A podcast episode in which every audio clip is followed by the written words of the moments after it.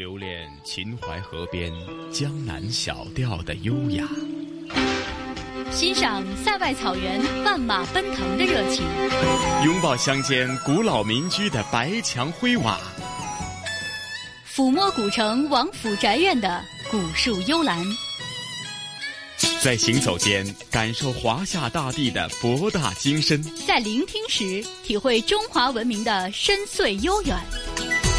这里是华夏之声台和香港电台普通话台联合制作播出的《魅力中国》。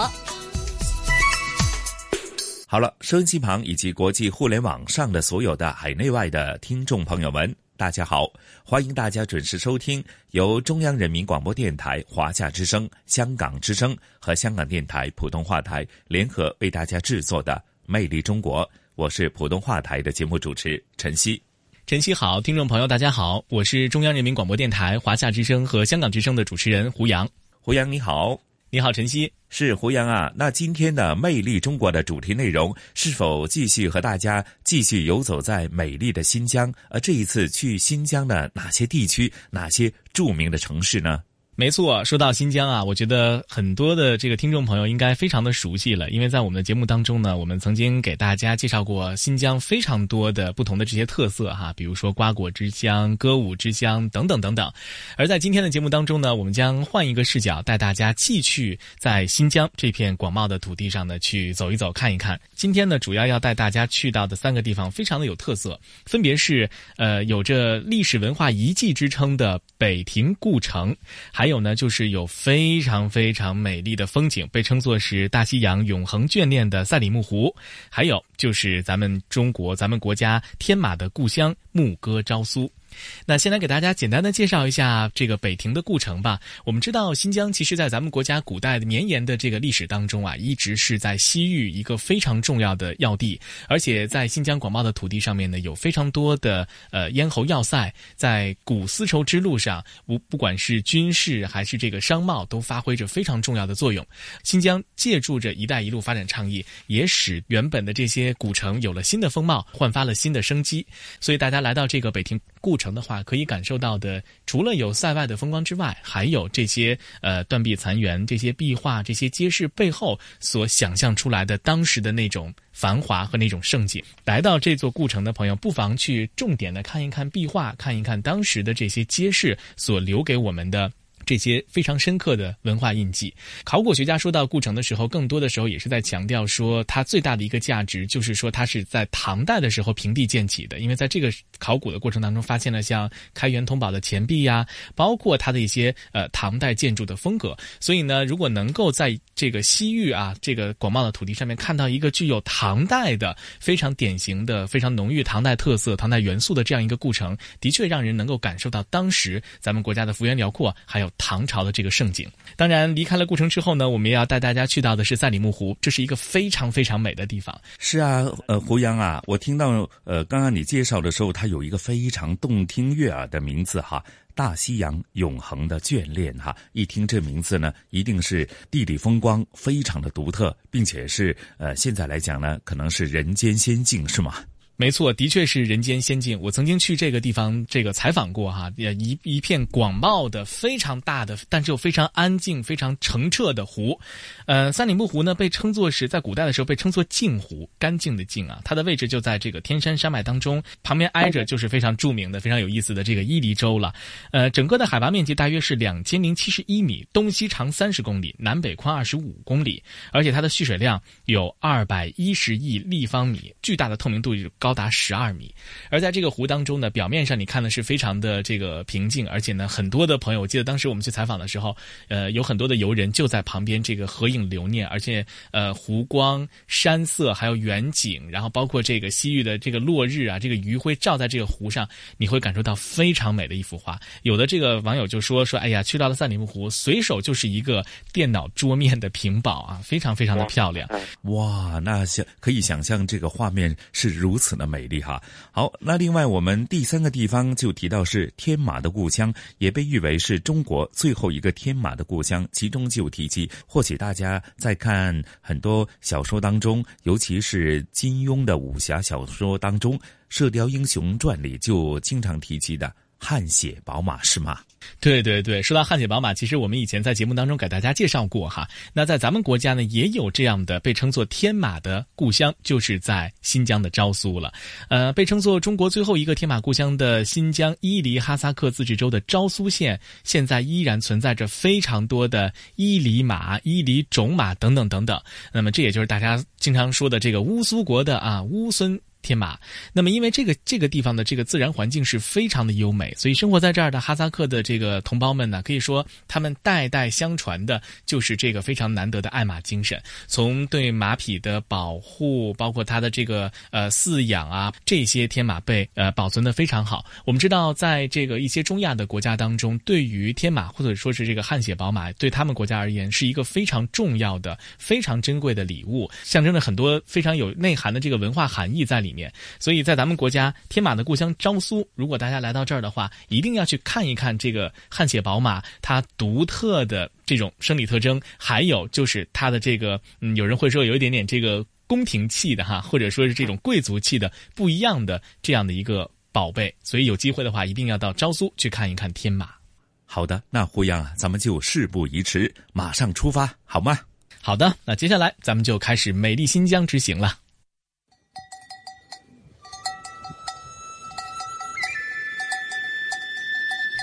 北风卷地，百草折；胡天八月，即飞雪。忽如一夜春风来，千树万树梨花开。一千多年前，当丝绸之路延伸到天山以北茫茫大漠的时候，一座繁华的城市曾经在这里出现。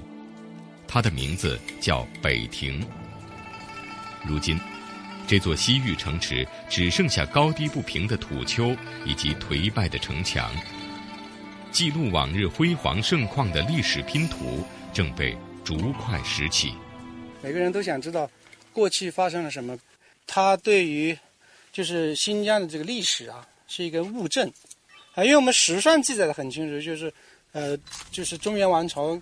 从汉代开始，然后就有效统治西域，然后有大量的这个军政设置，啊，唐代的，那么有安西都护府，然后我们北边有北庭都护府，啊，然后这个有安西四镇等等。那么你是文献说的很多啊，有的人他还是要眼见为实，北庭保存很好，那么我们把它发掘出来，把它这个说说清楚。二零一八年。国家文物局批准对北庭故城内五千四百五十平方米的遗址进行考古挖掘。同年五月初，中国社会科学院考古研究所边疆民族考古研究室副主任郭悟带着他的团队来到了这座故城遗址。呃，今天应该那个瓦当是在那发现的，是吧？对，这个这个，你看这个这个瓦当就是在那发现的，那。这个这个瓦当是哪的？是门门楼可能有点远，那可能是这附近的建筑里面的这个瓦当啊，这也是比较重要。瓦当能代表它一个什么规格呢？瓦当就是一般古代就就是如果他要用瓦吧，还是建级别比较高的，特别是有这个花纹的这个啊这个瓦，像有的时候是有级别规定的，比如说颜色啊是吧？还有他用什么动物什么装饰。随着考古挖掘工作的不断推进。北庭故城的轮廓开始一点点变得清晰。你看，我们的工人来了，呃，那就是他们来的那个地方，就是外城的西门。然后到这，你们正好就是在这个内城的西门外面。现在我们就正好站在这个护城河上面，啊，这这条护城河上面，我们可以下去看看那个护护城。护城河在古代主要作为防守用，北庭土地上。曾进行过大大小小几百次战争，仅唐朝与突厥、吐蕃之间的大规模战争就打了三十多年。尽管北庭故城遭受了岁月和战火的侵袭，但唐朝的历史印记依然存在。内城的城墙，它那个夯土啊比较纯净；外城的城墙那个夯土里面有时候就有好多骨头啊、陶片，所以它有很多的文化堆积。呃，二零一六年在南门呢，在这个夯土跟地面之间就发现一个开元通宝，啊，我们今年在那个等会我们都会去看，在北城的瓮城的那个夯土里面也也发现开元通宝，而且这开元通宝感觉还比较早，所以这这也是说明，就是它这个城墙的建筑的上限也是，也是不会超过这个唐代。在郭务眼中，千年故城并非是我们肉眼所见的一片黄土或零落残败的土堆，它是一段璀璨的文明和人们共同的历史记忆。北庭故城里每一个土堆和石块都有着属于他们的故事。岑参的诗是大家是一一说就知道了，是吧？这个诗人就是这个轮台太有名了，所以就是诗人就用轮台来指代北庭，所以他就轮台东门送金去，说的就是北庭东门送金去。岑参就是在这写的这首诗，他描绘的也是这的景色，这的八月的景色，啊，也就是，呃，所以你看多有现场感啊，就是把这个诗啊、历史。把这个遗址结合起来，你就不会觉得啊，这是一片土，所以这个就不是一个死的土，对，是不是？它就是活起来。这个现场跟原来记载的东西，对对对，跟传说的东西，对，就一下就勾连起来，对，一下就在你脑海里面，就就你脑哎，你脑海里面自己就都会组织一个什么东西对，出来，重新构建出来。对对对。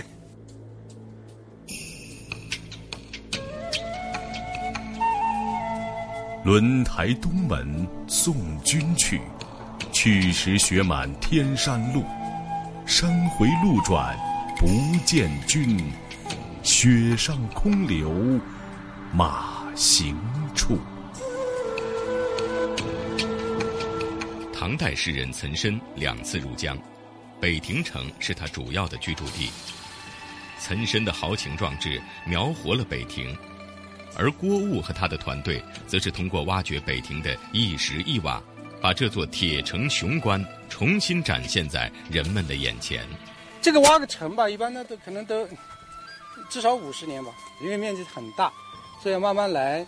呃，它需要很长的时间，而且这这个城不是个孤城，北庭城只是一个一个核心啊，一个节点，然后它有周围有很大的系统在支撑它，比如很多的手镯、风随，是吧？因为人他从远处来要一站一站过来，敌人来了要预警，然后防卫，所以它是是一个体系，啊，所以这这个很很复杂。越做越细啊，越做越细，基本上都得几代人一起。差不多差不多。我估计我我退休前肯定也做不完，我做不完，我还得培养接班人接着做。那您家人也是跟着一起吗？没有，就他们也就在北京。小到陶器残片，大到城门古墙，历史以最清晰的方式，更加立体的被呈现出来。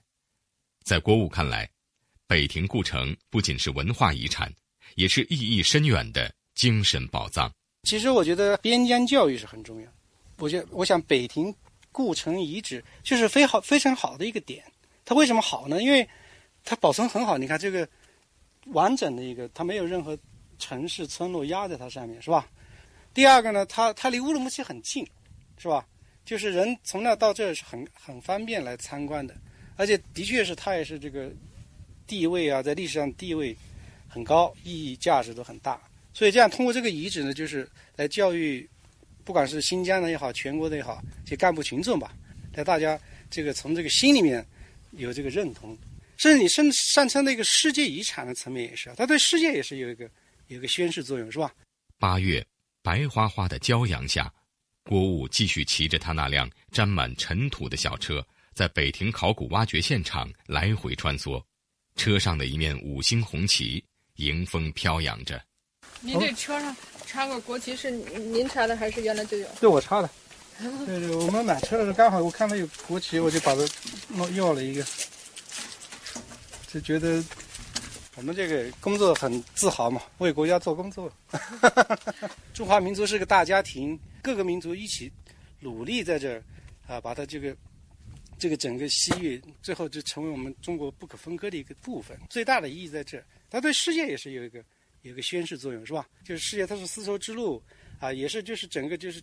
这个人类历史上的一个重要节点，它是一个活的教材，它它是生动的，它过去曾经是上面有很多的八百年的历史，这里面的故事可多了。所以这也是您为什么把一面国旗插在您的工作车上？对对对，那天反正我一看，我就有一种，虽然我心里面不知道为什么，就是就是非要把它给要过来插上去啊，然后每天开着还挺自豪的。大漠黄沙掩盖不住千年故城曾经的过往，北庭是一颗明珠。等待着世人的挖掘。当一抹晨光映红故垒，微风拂去身上厚厚的风尘，它定然会放射出璀璨的光芒。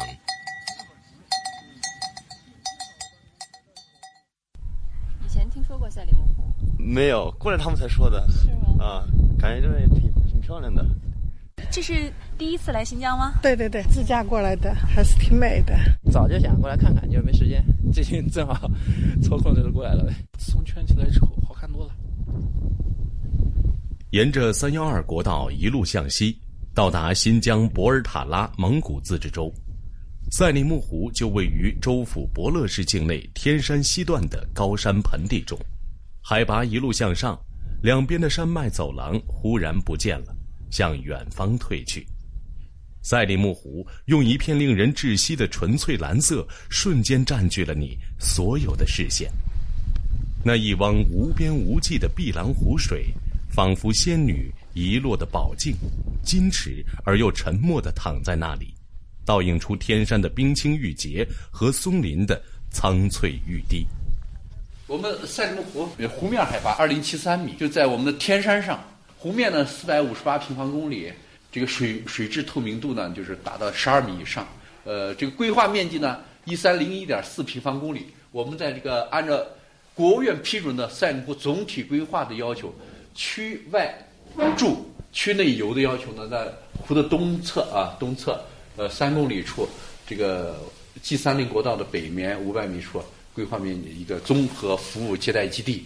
这个远期规划呢，十二点五平方公里，呃，现在是一平方公里，主要是我们的这个呃管理，呃，我们的这个住宿、食宿、接待呀、停车场呀什么的，这个上下水这布置也花了不少钱啊。我们赛里木湖呢，景色还是非常漂亮的。赛里木湖蒙语意为“山脊梁上的湖”，湖周围群山环绕，风景秀丽，也是我国境内天山山脉中最大的湖泊。赛里木湖风景区是以赛里木湖为中心，包括湖周围风光旖旎的山地森林和湖滨草原，组成一个湖泊型风景名胜区。从它的这个地理位置上来讲，和它自身所具备的功能，严格意义上讲。首先，它是一个水源的涵养地，它是这个七千万年前这个喜马拉雅山造山运动啊形成的这样一个湖泊。可以说，这这种高山湖泊能够到今天，呃，保始终保持的它的这个素面朝天、绿水青山啊，呃，这是多少代博尔塔拉人啊共同努力的结果。有人说，高山上的湖水是躺在地球表面上的一颗眼泪。赛里木湖紧邻伊犁河谷地带。又地处迎风坡，是大西洋暖湿气流能够到达的最东端，因此也被称为大西洋的最后一滴眼泪。赛里木湖这个被广大游客和摄影师公认的中国最美的湖泊，千百年来就这样静静地躺在天山山脉的群峰之间。谁也不曾想到，即便如蓝色宝石一般的湖水，其水质的指标也只有综合指标四类水。当时问了一下这个水质的指标是，说是综合指标四类水。看完这个湖水以后，我也提出疑问了。我说这个水怎么可能是四类水呢？你要从感官上来感觉的话，它都应该是达到一至水类这样子一个一二级水类是这样。原来这个赛里木湖，它只有进水没有出水，那。周边呢有一些湿地，周边呢拥有一将近一百五十多万亩的草场，啊，完了以后它是一个这个四四面高中间低这样一个锅底状的这样一个湖湖泊，所有的溶血性的洪水和地表形成的这种径流的水，最终呢全部要汇集到赛里木湖。那么你生产生活这一类的水更是这样的。在改革开放初期，赛里木湖周边主要以放牧为主。上千户的牧民，祖祖辈辈都通过这种传统的生活方式在这里生产生活。长久以来的过度放牧，也让当地的自然生态环境遭受到更大的挑战。以前呢，过载过牧呢，羊群就卧在那个浮土上，羊或者一走过都是浮土呢，就是尘尘土飞扬的。呃，赛里木湖呢有个非常好的传统，就是举办那达姆大会。那达姆大会呢就在那个西海草原那一块儿。有一次下大雨，他们就躲在呃蒙古包里面，那个洪水就下来了，结果这那个塑料袋子什么哗就冲到赛里木湖了。为遏制赛里木湖周边草原因载蓄量超载而出现的植被覆盖率连年下降、水源涵养能力不足等生态环境问题，二零零三年，亳州科学编制赛里木湖风景名胜区总体规划，投资五千多万元修建了环湖公路，有效杜绝了车辆碾压破坏草场景区植被现象。二零一一年，博乐市政府启动湖畔草原禁牧，进一步恢复草场植被。二零一三年，赛里木湖核心景区实施禁牧十六点四五万亩，核心景区六百多户牧民、十二万多头牲畜全部迁出异地安置，湖区生态得到恢复。它的保护比它的发展重意义重要得多。那么现在最关键的是啥呢？那么因保护最后要达到的目的是什么？达到的目的是让这个区域要永续。那么永续的过程中，它势必。要有也要有一些经济活动，所以在保护的基础上，如何进行科学的规划，能够布局下去？那么，首先一个对赛里木湖的综合的保护举措就显得尤为重要。我说我们三类车多，一个是修车，一个是垃圾车，还有是扫雪车。这么大的湖域内，你想保护好它，那你必定要采取这些综合的举措。所以湖域内现在所有的这个活动啊。这个盐湖现在所有呃所植入下去的一些这个为游客服务的一些这个基础设施，你例如公厕呀、呃食堂呀，就包括我们里面的执法人员生产生活所运用的这些产生的这些污水产生的垃圾，全部需要运到这个基地。水呢要经过处理，处理达到标准一级 A 排出去，垃圾呢要在垃圾填埋场啊。把它全部处理掉，这样就才能啥？才能永保赛里木湖。它的这个绿水青山是多少代人的努力，使它保护了下来。为进一步改善这一高山湖泊的生态环境，二零一三年，赛里木湖还被列入国家江河湖泊生态环境保护项目，争取到生态环境保护项目投资款七点二三亿元，用于湖区周边的生态环境修复。通过这几年的保护，赛里木湖进入区的。草的密度、盖度，呃，以及那个高度，全较以往年呢有大幅的提高。这个草的优质牧草的比例在增加。我们现在已经超过了一百三十多万的游客接待量，去年是一百二十多万，再往前一年是七十多万，翻着涨。今年一到六月，赛里木湖景区门票总收入一千四百七十二点六五万元。同比增长百分之五十三点八，旅游人数五十二点五八万人，同比增长百分之二十四点一八，旅游收入两千六百五十点七七万元，同比增长百分之三十八点四。素面朝天，还其自然，这是赛里木湖景区生态环境整治的最终目标。范仲淹写的一首诗：“一派青山景色优，前人田地后人收。”后人收的休欢喜，还有收人在后头。我说一个古人，他都有这样子一一些理念啊，都可以认识到这个可持续的发展的重要性啊，生态的这个重要性。更何况我们现代人，因为赛里木湖呢，它这个这个跨度很大，一千三百零一点四平方公里啊，再加这个基地，刚好是一千三百一十三点九，这个数字四舍五入了以后呢，就是一三一四呀。就是一生一世。我说保护保护到什么样地步？四个字儿：还其自然。发展到什么地步？也四个字：素面朝天嘛。党的十八大以来，生态文明建设步入快车道。如今，由习近平主席提出的“绿水青山就是金山银山”发展理念，早已成为全社会共识。如何把赛里木湖的美世世代代的保留下来？变绿水青山为金山银山，也成为了一代代赛里木湖人为之不懈奋斗的动力。我说，这个世界上还有一种情叫赛里木湖情啊，还有世界上还有一种人叫赛里木湖人啊，世界上还有一种精神叫赛里木湖精神。往下延续吧。这个就是我们伊犁马，它是个两岁的小马啊，像这个伊犁马，它的美观啊，它的。速度包括它的耐力，都是在我们国内的马的里面，就是就是数一数二的一个马种。它这个性格怎么样？伊犁马的性格也比较温和，很容易接近人。可以去亲近一下。可以可以。正在向记者做介绍的是被人们称作“昭苏马王”的蒙古族汉子巴帕，在新疆伊犁昭苏马场，他负责管理七千多匹马，其中不乏世界名马。但提起昭苏的伊犁马，他显得颇为自豪。今年的这个全国这个大型的比赛，也是我们这里派去的伊犁马，从我们这儿去参加比赛的这个马匹，也拿过很好的成绩。拿过这个三连冠的马也是从我们这个昭苏出的。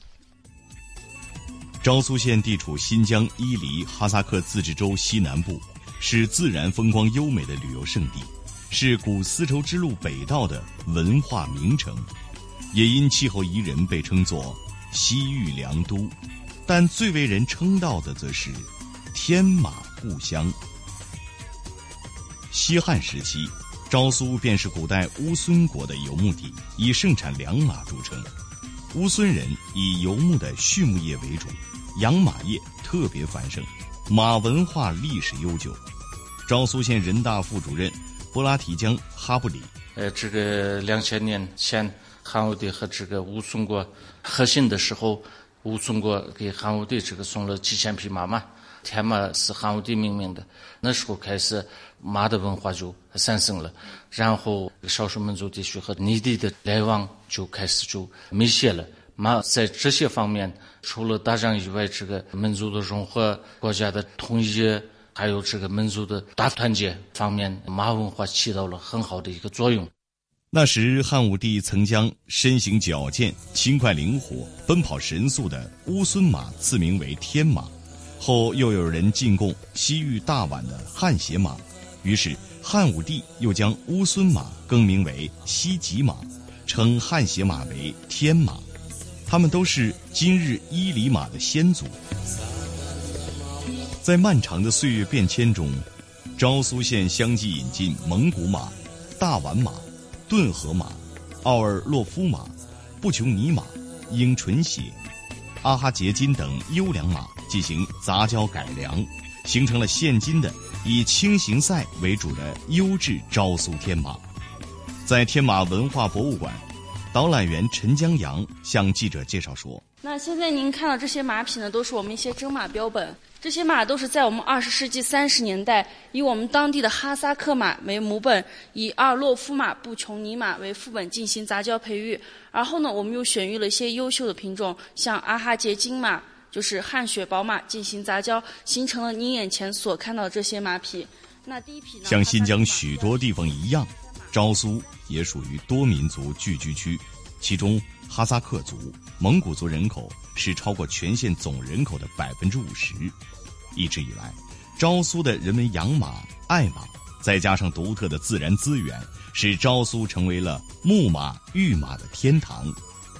昭苏县人大副主任波拉提江哈布里有这个九百二十七万亩的草场，其中按这个国家标准，百分之九十五以上的草场均属于这个优质草场。全疆唯一没有一个荒漠的县，提供了发现马三叶的这个物资技术，这个是第一个优势。第二个优势，我们县这个有二十万人口，呃，其中哈萨克族是十万。还有蒙古族是一万六千，还有克克族有呃六千，这些民族都是这个属于游牧民族，有这个丰富的养马的经验。这个就是我们发现马三叶的一个群种技术。第三个是这个近几年国家把昭苏命名为这个国家级生态文明建设示范县、全域旅游呃示范县。呃，而且国家自治区开始重视马三叶，特别是这个呃赛马业的这个发展。中国兴马看新疆，新疆兴马看昭苏。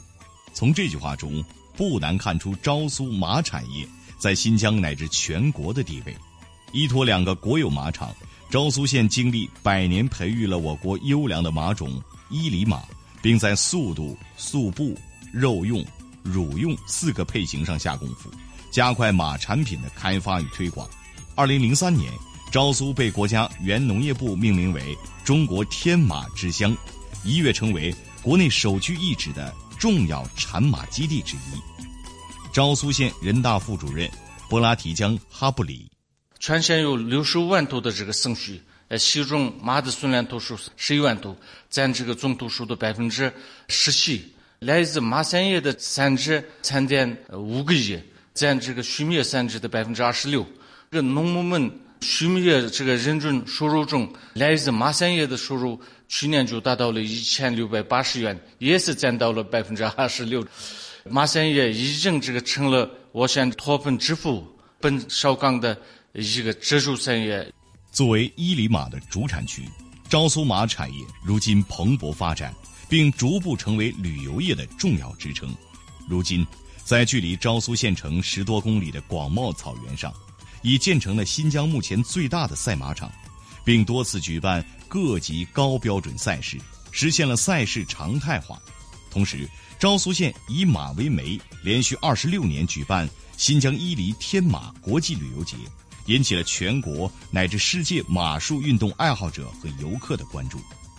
名马展示、万马奔腾、速度赛马、民俗文化，也成为天马节的重要看点。天马文化品牌已然形成。数据显示，二零一八年，昭苏县共接待旅游人数一百七十八万人。旅游收入五点四九亿元，与上年度同比均增长百分之三十点一。广州游客熊女士，看了以后感觉怎么样？挺好，挺壮观的。在看台上的时候，我听见您一直在给那个 骑手叫好，是吧？是啊，因为他们骑得很很帅嘛。广阔的天地，漂亮的草原，新疆是个好地方。二零一零年以来，昭苏县先后投资两亿元，规划建设了以伊犁马为主题的培育、观赏。游乐、骑乘、休闲为一体的天马旅游文化园，投资一点二亿元，规划建设了天马文化博物馆、天马文化产业园和马术学校，并计划打造天马文化小镇，不断丰富马产业文化内涵，同时积极吸引马业人才。昭苏马王巴帕就是其中的一位。当时我们这里来的时候人比较少，然后一回来就开始。进入训练也是做骑手，我们也出去打比赛，参加几届这个民会。今年四十二岁的巴帕出生于昭苏县一户牧民家庭，自幼父亲就带着他骑马放牧，并逐渐成长为一名优秀的赛马骑手。十六岁那年，他离开昭苏，先后去广州、深圳、昆明等地参加比赛，并接受专业培训。二零零八年。巴帕带着金牌旗手、全国民运会赛马冠军这些荣誉回到家乡。那那时候是什么让您特别心动啊？就决定回来了呢？啊，这个第一就是因为这个行业，就是我们昭苏马场这个马的改良啊、繁育做的一个很好，短期发展的很好。第二就是我们就是特别喜欢。第三就是这个是我们出生的地方，我们家乡，落叶归根嘛，就是我们总会。回来的，然后就是我们在外面所学的东西，就是来带动我们这个下一代的人。在昭苏，像巴帕这样投身家乡马产业发展的人还有很多，他们正将自己多年所学回报给这块生他养他的土地。如今，昭苏县也正紧抓马产业发展机遇，通过政府扶持、资源整合、产业联动等措施。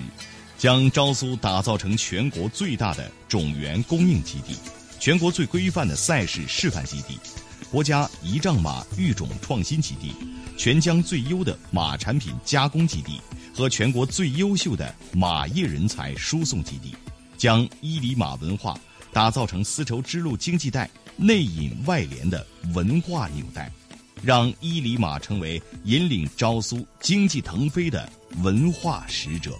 实现富民强县的目标。昭苏县人大副主任博拉提江哈布里，昭苏未来的马产业比较光明，因为我们已经是这个数量上全世界没有这么多马匹的这个县，呃，然后这个伊犁马已经培育出来了，以后就是进一步提高这个马的质量，然后提高它的速度，哎，我们有这个信心。全国而言，马产业的发现方面，我们以后要起一个拉动的一个作用。天马旅游文化园接待员吴音，一年比一年游客多，现在我们文化园比年比今年好吧？也就是作为一个工作人员，我为我们的这个公司骄傲。江苏马王巴帕，我希望有一天把我们的伊犁马走出新疆，走向全国，呃，走向世界。回望华夏历史。皇帝结婚和老百姓不一样，就是要举行一次册立典礼，表明他是皇后的身份的。聆听东方神韵。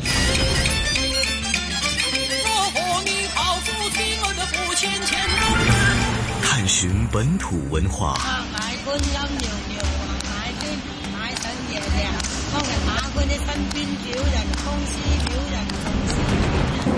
乘船瑰丽宝藏。凉风有信呢，秋月无边。遗产要活化，要把它重新运用，才是遗产。穿越古今，感悟人文，魅力中国。每个星期天中午十二点，让魅力更美丽。收音机前以及国际互联网上的听众朋友，大家好！您现在正在收听的是由中央人民广播电台、华夏之声、香港之声以及香港电台普通话台为您联合制作播出的《魅力中国》节目。大家好，我是华夏之声和香港之声的主持人胡杨。听众朋友们，大家好，我是来自香港电台普通话台的节目主持陈曦。胡杨啊啊！那刚刚聆听了咱们。呃，这个魅力中国的主题内容的确啊，是令大家无论是在画面上，还有在看到这个呃天马的这个描述，甚至说这个呃古城的呃给你的那种印象，是凸显了当时咱们唐朝的繁华盛世呢，在这个故城当中，也可以呃很多遗迹当中可以感受得到哈，的确令人目不暇给呀。没错，其实我们觉得每一次去到新疆采访，向大家介绍这些历史文化的古迹，还有非常优美的自然风光的时候，都不禁去感慨啊，新疆真的是一个非常好的地方，呃，人杰地灵，而且它的历史非常的悠远，非常的厚重。然而自然风光呢又非常非常的迷人，所以呢，特别是现在我们知道已经到了秋天，你你要知道秋天和这个刚入冬的时候，新疆的这个景色和盛夏的时候是完全不一样的。我记得之前在采访的时候，一位这个当地的导游向我。介绍说，整个新疆一年四季在同一个地方的一年四季的这个景色和观感是完全不同的，而且它的这个东西的跨度非常大。你看到东边和西边，包括南疆和北疆的面貌是完全不一样的。如果你想深刻的去了解新疆，大约一年到两年的时间都是不够的。所以我们也这个节目也是呃，能够希望能够给大家尽量多的去展示不同的侧面，但是究竟去发现它的魅力，还希望您有机会的话到实地去看一看。嗯，那说到展现不同的人文风貌的话呢，那接着下来的香港故事啊，同事雨波和嘉宾主持，来自中国旅游出版社的副总编辑一哥陈一年呢，将会和大家感受的是不一样的呃岭南的文化、岭南的触觉哈。因为接着下来继续呢，呃，雨波和一哥呢继续他们的西铁游。那接着下来呢，他们会去天水围站的另外两个关注的一个地方，也是非。常有独特的香港的特色，那分别就是流浮山，呃，以及这个香港湿地公园。那提及。呃，流浮山的话呢，我相信可能大家马上 联想到是吃海鲜的地方，呃呃，盛产海鲜出名。那到底呃，从这些历史的发展过程当中，它如何形成自己独特的这个人文风景？那另外，香港湿地公园呢，呃，是位于全球最大的一个候鸟区的一个迁徙区。那香港湿地公园为这些候鸟提供了非常重要的一个中途的。补给站，那呃，到底这个香港的湿地公园呢？它的特色又是如何？又可以看到哪些珍贵的一些呃候鸟，或者一些呃濒临绝种的一些呃重要的一些呃动物呢？那接着下来，咱们也事不宜迟，马上聆听这一集的香港故事，好吗？哎呀，听了晨曦的介绍，我已经迫不及待了。走，咱们去那里去看一看。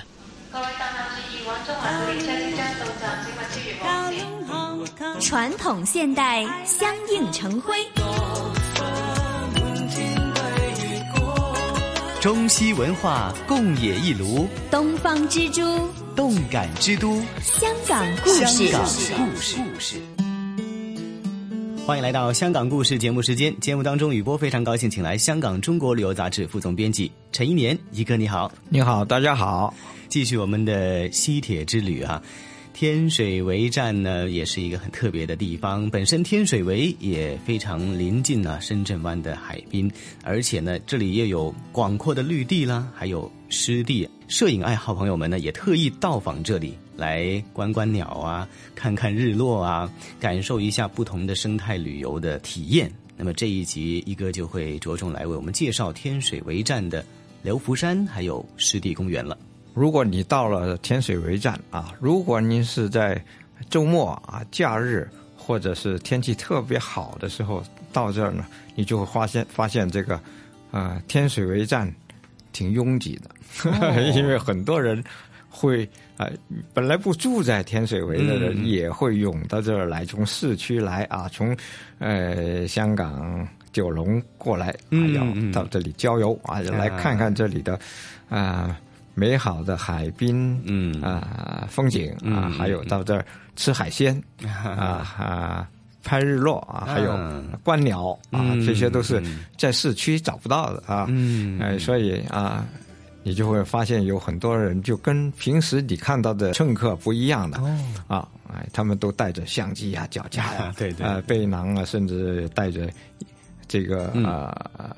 荧幕啊，就是帐篷啊、哦。这一类的，对，哎啊，因为呃，确实这里是很很好的一个啊呃休闲地方。嗯，虽然啊，天水围站它并不能管到就是呃这周围啊、再远一点的地方，但是呢，呃，它有个好的设计啊，天水围站的不同的出口就能够找到啊、一些呃呃像呃轻铁啊，嗯，呃巴士啊、小巴这样的接驳工具，有一部分呢是属于。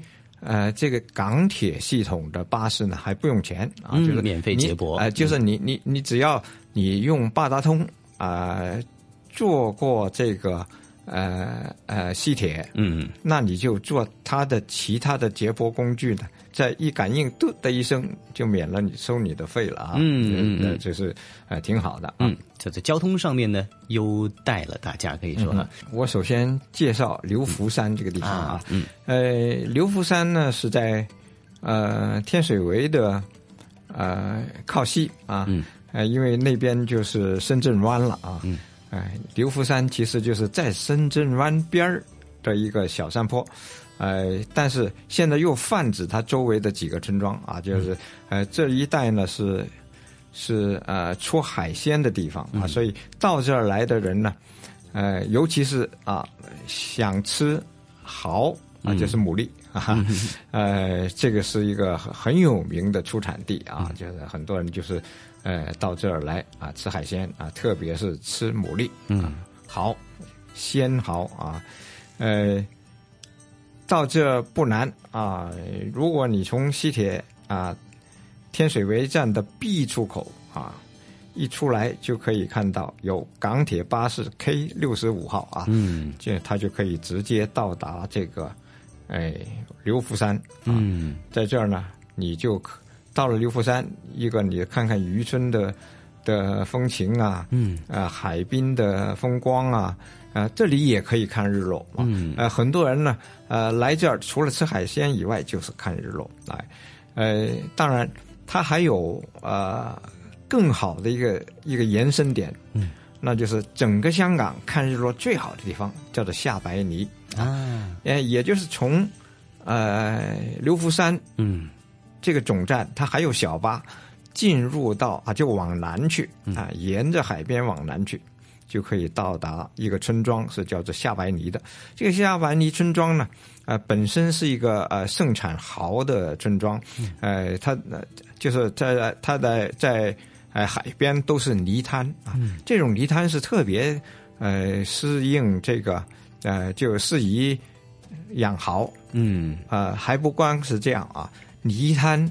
所产生的这种日落风景还特别的好啊，嗯，因为泥滩是有很多的层次变化的，对，哎、就是它在呃水的涨退啊、呃、不同的高度，它造成的那个、呃呃这个呃海滩风光啊，嗯，很好看了，再加上还有一些小红树啊，也是红树林生长的地方。嗯，再加上你又能够呃看到海中有有一些豪田的这个呃呃架子啊，那那对啊，嗯啊，总之它是这种风光的组合啊，就不同的的景物组合成的这一个呃画面呢，嗯，呃，不是一般地方能看到的啊，啊，所以很好啊，嗯，哎，对，这个就是啊，流浮山啊。嗯。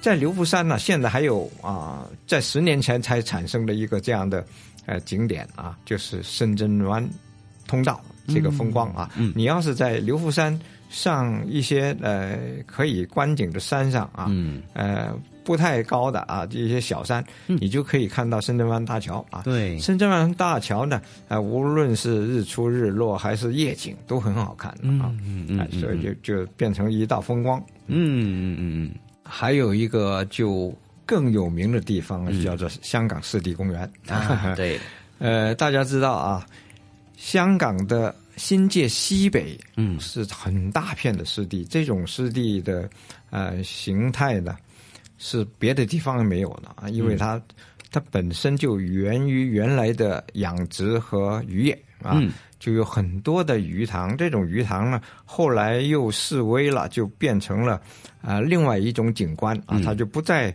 呃不不全是呃呃就是利用的呃很充分的一一种生产性的鱼塘，嗯啊，其实呃那里变成了鸟的天堂啊，很多的鸟啊，就是呃特别到了冬天啊，嗯、香港的湿地呢，呃。会有啊，起码有八万只、八万只以上的候鸟飞到这里来活动，嗯、这里就变成一个鸟乐园，而人在这里也也是感受到自己在一个乐园里边啊。而香港湿地公园就是其中一个中心部位啊。嗯，呃，而且呃，湿地公园不像有一些呃湿地是禁区啊，嗯、像这个呃米布那里是禁区，你不经过申请你还不能进入。嗯，但是呢。湿地公园呢是公众都可以进入的，嗯，啊、你买个门票就行了。啊。啊，在这里呢，你就可以在呃搭建在呃湿地水面上的一些啊栈桥、嗯、啊，很接近的去看啊各种的水生物啊，嗯嗯，包括了植物和动物啊，嗯，呃，而这些动物之中呢。最珍贵的就是黑脸琵鹭，黑脸琵鹭啊！哎，黑脸琵鹭是一种珍禽呢，这样在全世界啊、呃，大概只有二千七百只啊，整、呃、全世界哈啊，就是全世界，啊、全只有两千多只。啊，对、嗯、啊，呃，而每年大概有五分之一的会来到香港这、啊、这一片湿地啊，珍中之珍哈，对，两千七百只当中的大概五分之一，可能只有。幸运的话，可以看到五五百多只、啊、对 啊。啊，很多拍鸟的人就在这个时候啊，就、嗯、就到湿地公园去拍鸟。嗯，呃呃，湿地公园有很多很多种的鸟啊，嗯，这一种是最珍贵的啊，嗯、呃，而且它有季节性啊，就是大概呃过了四月啊，就从从十一月到四月，嗯，这个期间。啊，这个期间，因为。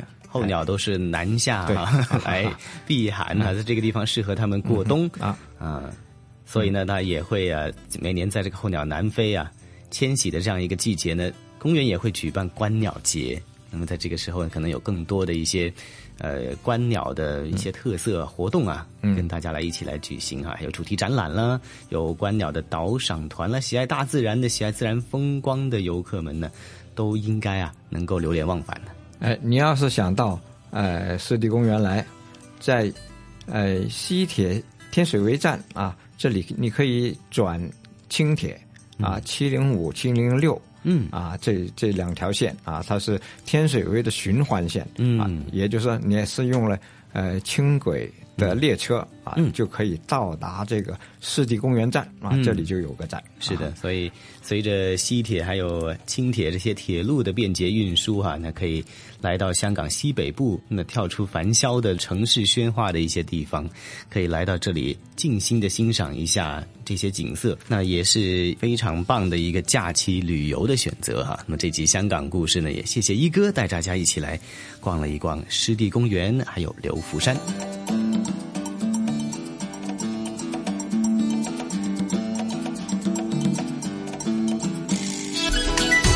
这里是华夏之声台和香港电台普通话台联合制作播出的《魅力中国》。哎呀，胡杨啊，我不太清楚啊，你来香港多次哈，那是否去过湿地公园和流浮山了呢？流浮山真的没有去过，我要早知道，就是它的海鲜如此的新鲜，我一定迫不及待的先去了哈。那晨曦也约定你下一次过来的话，带你去流浮山去逛逛走走啊。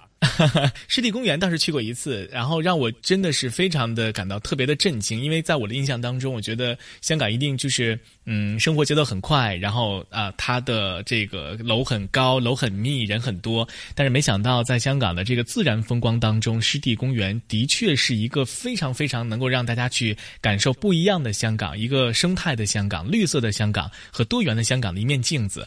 我记得去到那一次的。时候，觉得里面的。这个空气让整个人变得身心非常的。的放松，所以我觉得这可能就是香港的魅力吧。它会有很多面，需要我们每一个人去静心去发现它这些不同面的美。对呀，你去到湿地公园呢，可以完全的抛开都市的繁嚣，以及呢，呃，平常大家在星期至五呢是如此的繁忙，如此的每天在为了工作和生活呢，在营营役役或者是匆匆忙忙赶这个赶那个哈。但到了假日或者是周末周日，你去到湿地公园呢，你会投入到一种。纯净的大自然的空间当中，感觉是完全不一样啊！哎，不过说到这里啊，咱们今天的《魅力中国》的节目时间又得告一个段落了。那要约定听众朋友，咱们下星期同样的节目时间再会。好的，听众朋友，咱们下周同一时间不见不散喽。